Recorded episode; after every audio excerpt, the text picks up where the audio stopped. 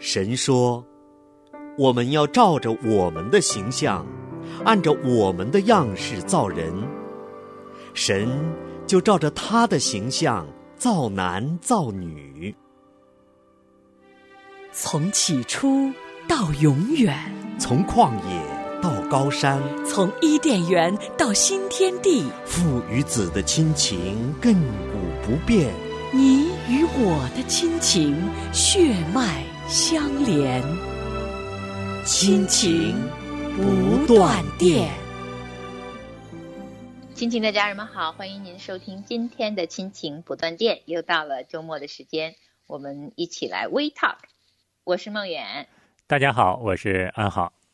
很开心啊，我们又可以来聊一聊生活中的一些啊见闻呐，我们生活中的一些。体验呐，因为每个周五也是我们稍可以放松一下的时间。是的，开篇呢，我有个问题要问问梦远：如果有一天让你不使用手机，你会怎么样？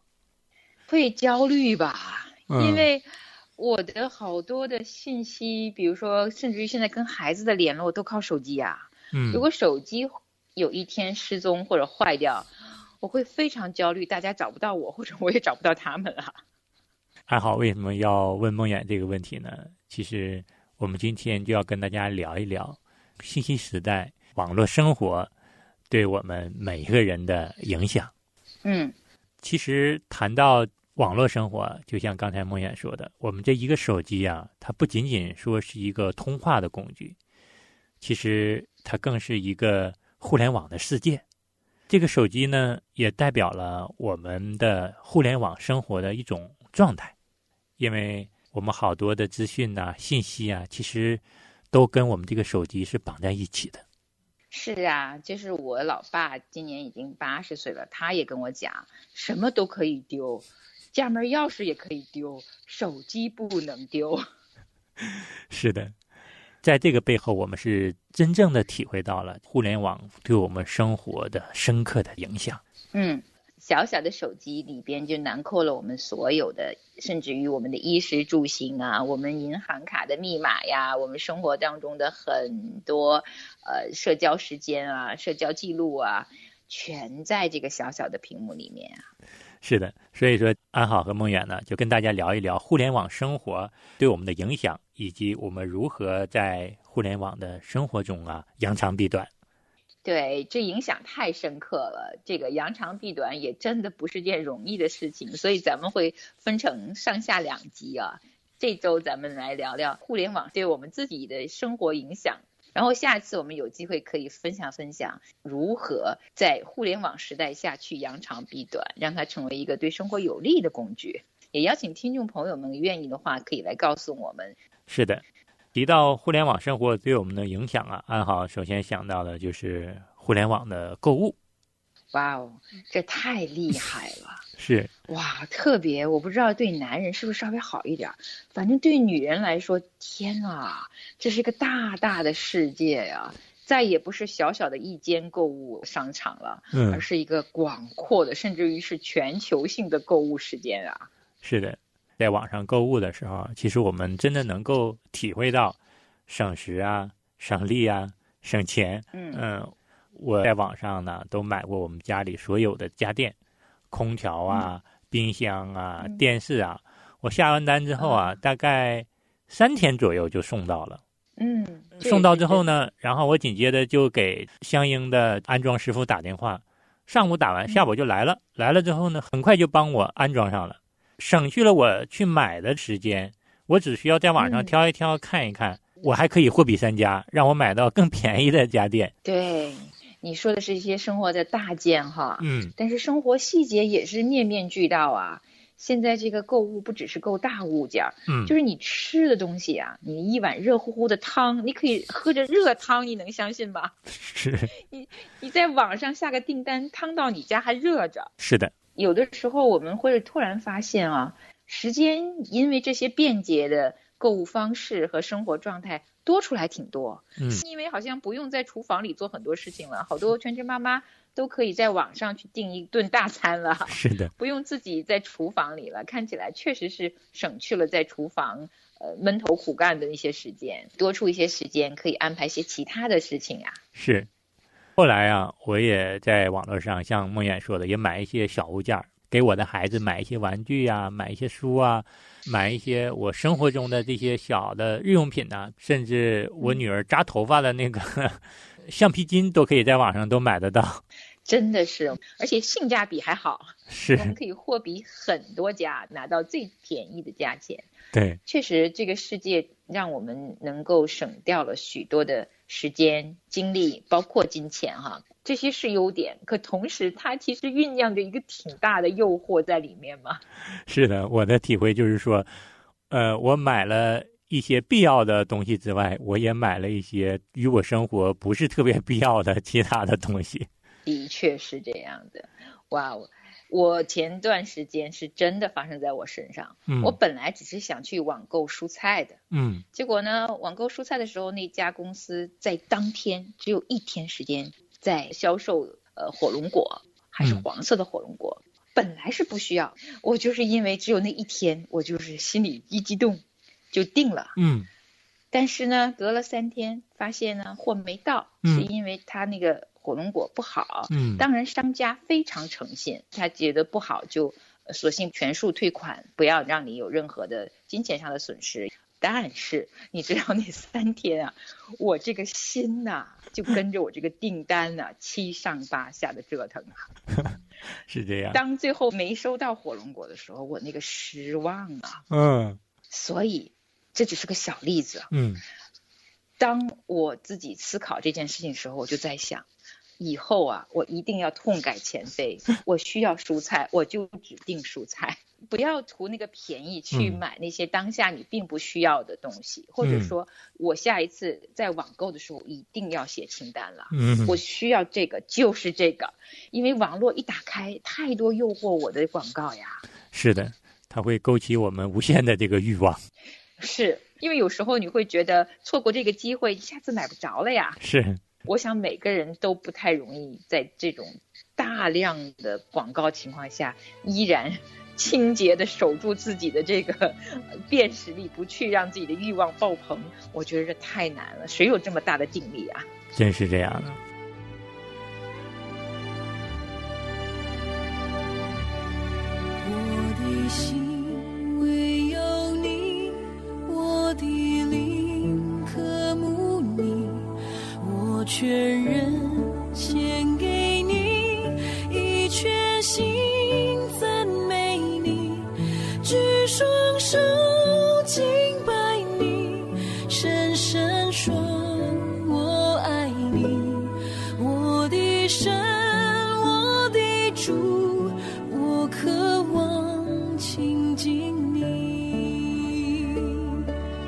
出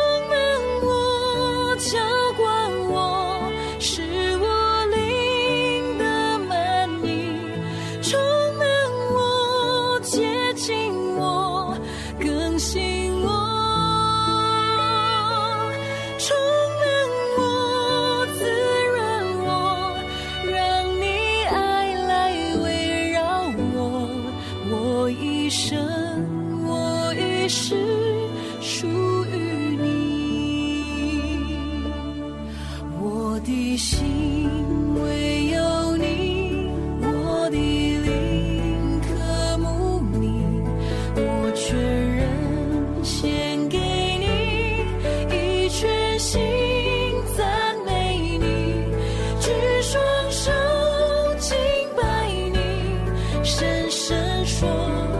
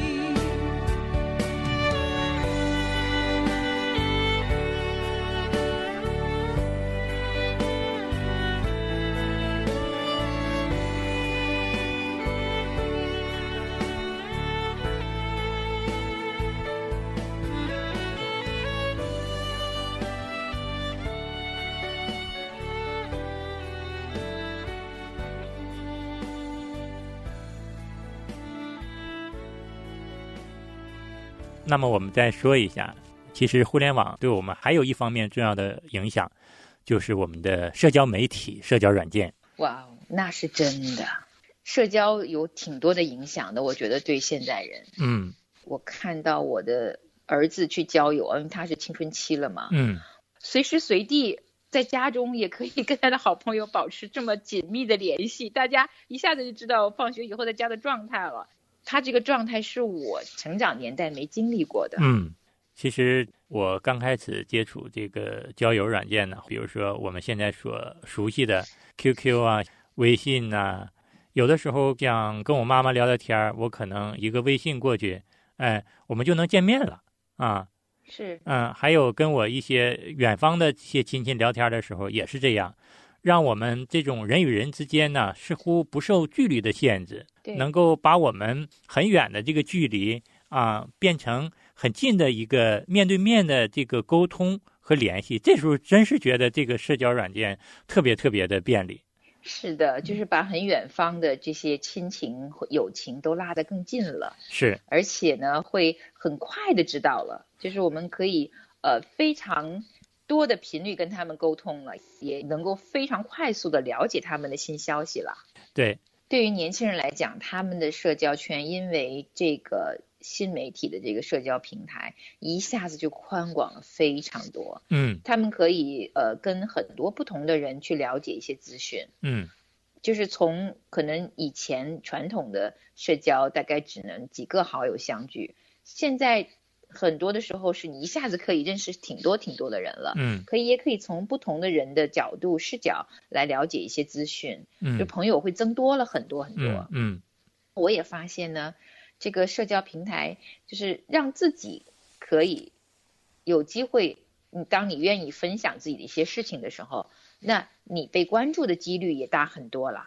嗯，比如说朋友圈一个状态发出来，我今天头疼，突然会发现你在朋友圈里的好友，马上都能问问你啊怎么样啊啊身体不舒服啊去没去看医生啊？是，所以这也算是个优点，但同时呢，可能也是会给人带来压力哈。因为对，我是嗯没有朋友圈的人，我嗯可能还是生活在传统世界里，我我是会愿意人与人之间的那种，哪怕我打个电话呢，当然这样就就少了嘛，就肯定你的我的朋友就不会那么多，就只能嗯仅限于我分享的消息只限于一对一嘛，因为电话通常。呃，你就算是能有那么两三个一起在线上，也就是两三个一起来分享一下我自己的生活状态或者我所需要的信息，不可能是得到大量的关注。呃，我还不太适应这种影响力，还没完全进入这种社交圈子。嗯呃，但是我看得到，就是年轻一代长大的孩子们，新时代社交影响对他们更加的自由吧。他们在嗯这个范围里面，他们就很自在，觉得这就是他们的现状。呃，对他们来说，这就是他们的生活之一。是但也有很多缺点啊。我是觉得，我们既然说影响有好的，肯定我觉得相对就是有坏的。是的，比如你说你可能跟远方的亲人、跟朋友一下子就进了，而且可以想跟他们说话就也只有网络就可以说了，是可以看视频聊天了。嗯但同时啊，我真的觉得我们近处的、眼前的这个至亲的亲人和朋友，很可能我们没有这么多专注的时间跟他们说话。嗯，有可能就更多的精力专注在这个社交媒体上，这些你这个聊天群里的人了。但是跟身边的人之间，却少了那些真诚的、深入的这个沟通和连接。哎，是啊，我最简单的一个感受就是，因为我有段时间是在家里做全职妈妈的，嗯孩子下课以后，我全部时间都尽量给他们。嗯听起来是个好妈妈吧？嗯但我跟你说实话，虽然我三点钟以后接他们回家，到他们睡觉之前有七八个小时，可是我这七八个小时中间可能跟他们真真正正说话一对一的时间，超不过半个钟。嗯其他的时间我都在忙别的，而且我本来可以半个小时煮饭的时间，为什么会变成俩小时才煮完呢？嗯要么我就去看了剧，听了这个什么新闻，要么就是我的微信圈正在跟其他的朋友聊天，他们突然跟我分享了，我必须得回应。嗯所以我其实，在朋友圈里边跟朋友这样发私信呢、因为这个社交的平台有这种便利性了，变成它渗透到我生活中见缝扎针了。我随时随处我的脑子在想着我要回什么东西。是所以其实我眼前的两个孩子，我好像跟他们在一起，其实我没有跟他们在一起，嗯我们之间的沟通质量迅速下降了。是，安好也有这个体会，因为我家的孩子比较小嘛，所以有的时候他们黏着我们陪他们玩耍的时候，我们就得把手机放下来。后来看他们玩一会儿，呃，甚至两个小孩玩到一起了，他们进入到他们的情景之中了，我们可能马上就会把手机重新的拿过来，然后刷刷朋友圈啊。那我们这种方式陪伴孩子、陪伴家人，看起来我们距离很近，但实际上我们并没有真正的用心来陪伴，我们之间的距离仍然没有增进呢。是啊，我上个星期天跟我家的呃长子聊过一个天儿。我说这样，我说妈妈也要悔改，为什么呢？因为错了嘛，嗯没有跟你精心的、深刻的沟通，眼睛对着眼睛说话时间好像很久没有了。嗯我说这样，妈妈跟你每天十分钟，咱俩眼睛对着眼睛，像小时候一样说说话，可不可以？嗯他说好，OK，、嗯答应我了。嗯那我就尝试一下嘛。嗯星期天的时候晚上，我说好，那嗯这个时间是妈妈时间。当然，我们只是聊了三分钟，我我们就放他去跟他的朋友聊天了，因为我觉嗯。得他能给我两三分钟非常专注的时间，已经是一个青少年对妈妈最好的尊重了。是。事实真的是这样，嗯。可能有些青少年他长到大学以后，就再也不会跟爸爸妈妈有什么沟通了。嗯即便他们非常方便的互联网，可能也只是相互问问天气如何，嗯嗯吃了什么，是全部是浅层沟通。嗯就是，所以我们如果没有面对面深刻的交流的这种养成的习惯，其实当我们自己最亲爱的孩子们离开家门的时候，很可能他们在社交平台上就是一个“爸妈你好，嗯我好”，嗯就是这样了。是。这也能够看出来，其实社交软件对我们人与人之间的这种交往啊，看似提供了便利，但是质量其实并不高。其实要想人与人之间有更深层次的情感上的连接，其实还需要回到我们真实的情景中来，人与人面对面的交谈交流，然后深入的去谈。其实这个更有利于增进我们人与人之间的这个感情。是啊，不要说家里边哈，就是咱也有句古话也是，人生得一个知己就嗯足矣了。嗯就是到现在来看，好像我们有成千上万的朋友了。如果你喜欢被关注，你可以被很多人来关注。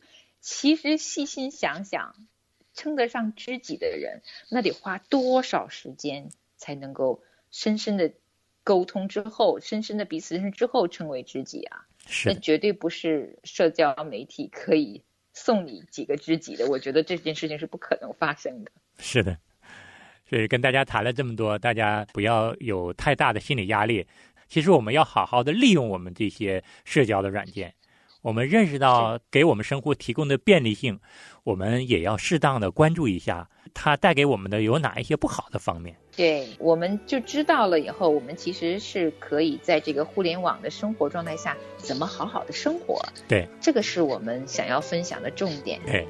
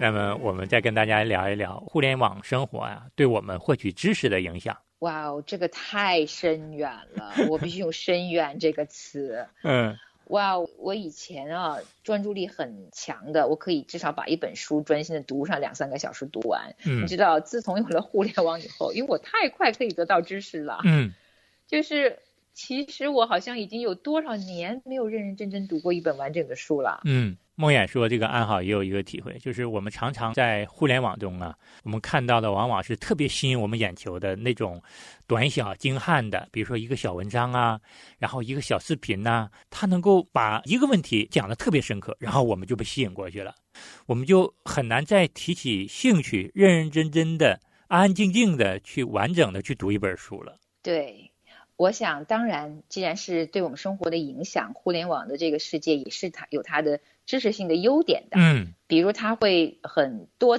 视角、多层次，而且也有它的便捷性，就是让我们输入一个问题哈，一问百度，什么答案都出来了，对，就是百家争鸣啊。这个很多人也会为你的问题提供答案，各种角度都有。是，就是有些时候这些资讯呢，也能够一下子帮助到我们解决一些呃必须要应急的问题。嗯那有些生活里边的知识，简单的说菜谱，我如果想做一道菜，一放进菜名儿，哇哦，好多好多方法都有，有复嗯杂的，有简单的，可以让我一下子呃可以学会不同的方式，就远比我一个人琢磨要省去一些失败的几率，能够成功的做得好吃一点。那这也是生活类的知识性的东西。对，还有很多科学问题呀，还有一些我们困扰的一些问题，在网上也能够很便利的找到一些答案，很快速的就解决了我们的一个困扰，这真的是便利的一方面。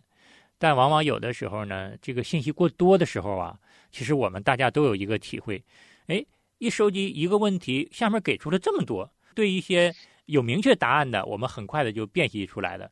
那有一些没有明确答案的，我到底听哪一个？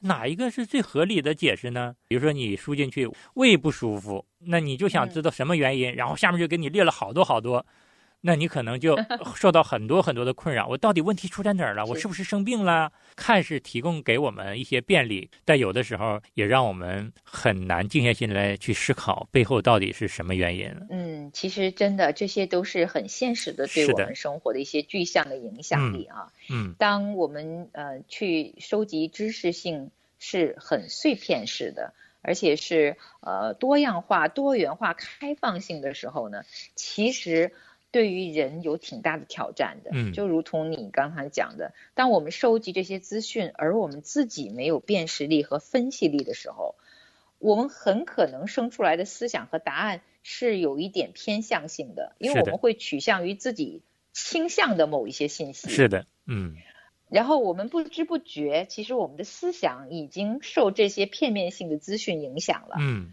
久而久之，我们收集的这些个产生的有点偏向性的思想呢，其实就会带给我们一些对于世界、对人、对自己的一些判断，嗯就是个人的一个核心的价值观。嗯当这些再形成的时候，其实我们都不知道这个些价值观和判断力是怎么来的。嗯它其实源头可能就是这些碎片式的我们看的这些个资讯，久而久之生成的。而这个我觉得是对我们的影响非常深远的，远大过生活层面的影响。对，其实我们现在大家每个人其实都能够深切的体会到，这种网络生活呀，这个信息平台呀，无论是对我们的生活呀、社交啊，还是知识的获取啊，方方面面都产生了很多深远的影响。很多影响呢，是现在已经是不知不觉的已经内化成我们一种生活方式了。对的，我们今天就跟大家先聊到这儿，下周五再跟大家聊一聊网络生活，我们如何来扬长避短。好，那我们就是抛砖引玉啊。是的我，们会思考了，会反思了，那我们就有机会可以去好好的扬长避短了。嗯，那我们也期望每个家庭这个周末的时候呢，大家有一个家庭时间啊，面对面好好认认真真聊聊天的时间，哪怕五分钟都好。是好的，我们下周五见。好，下周五见。有聪明没有智慧，即使成功也会后悔。有财宝没有亲情，即使享乐也是乏味。有美貌没有美德，即使爱情也会破碎。不生命没有努力，其实青春也是浪费。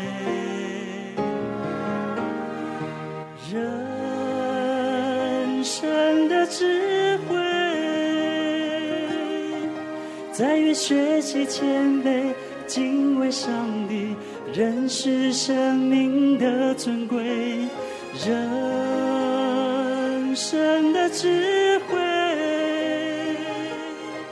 在于选择的对，得上帝喜悦。人生最大的智慧。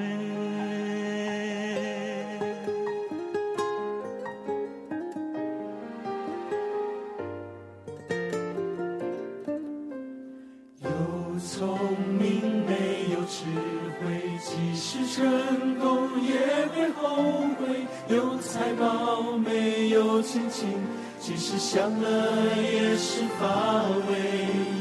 有美貌没有美德，即使爱情也会破碎；有生命没有努力，即使青春也是浪费。人生的智慧在于学习谦卑，敬畏上帝，认识生命的尊贵。人生的智慧，在愿选择的对，得上帝喜悦，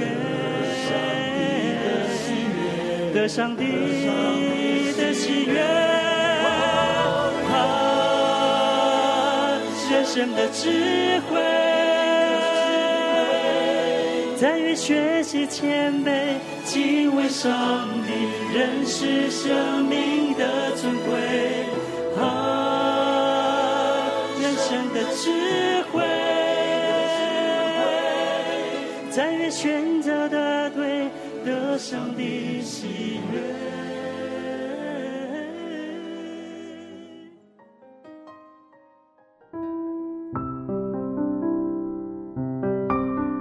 亲爱的听众朋友，现在您正在收听的节目是由良友电台为您制作的，每周一到周五播出的《亲情不断电》，欢迎您与我们联络。我们的电子邮箱地址是 q i n q i n g at l i a n g y o u dot n e t，就是亲情在良友网。感谢您收听我们今天的节目。愿上帝赐福给您和您的家人，我们下次节目再会。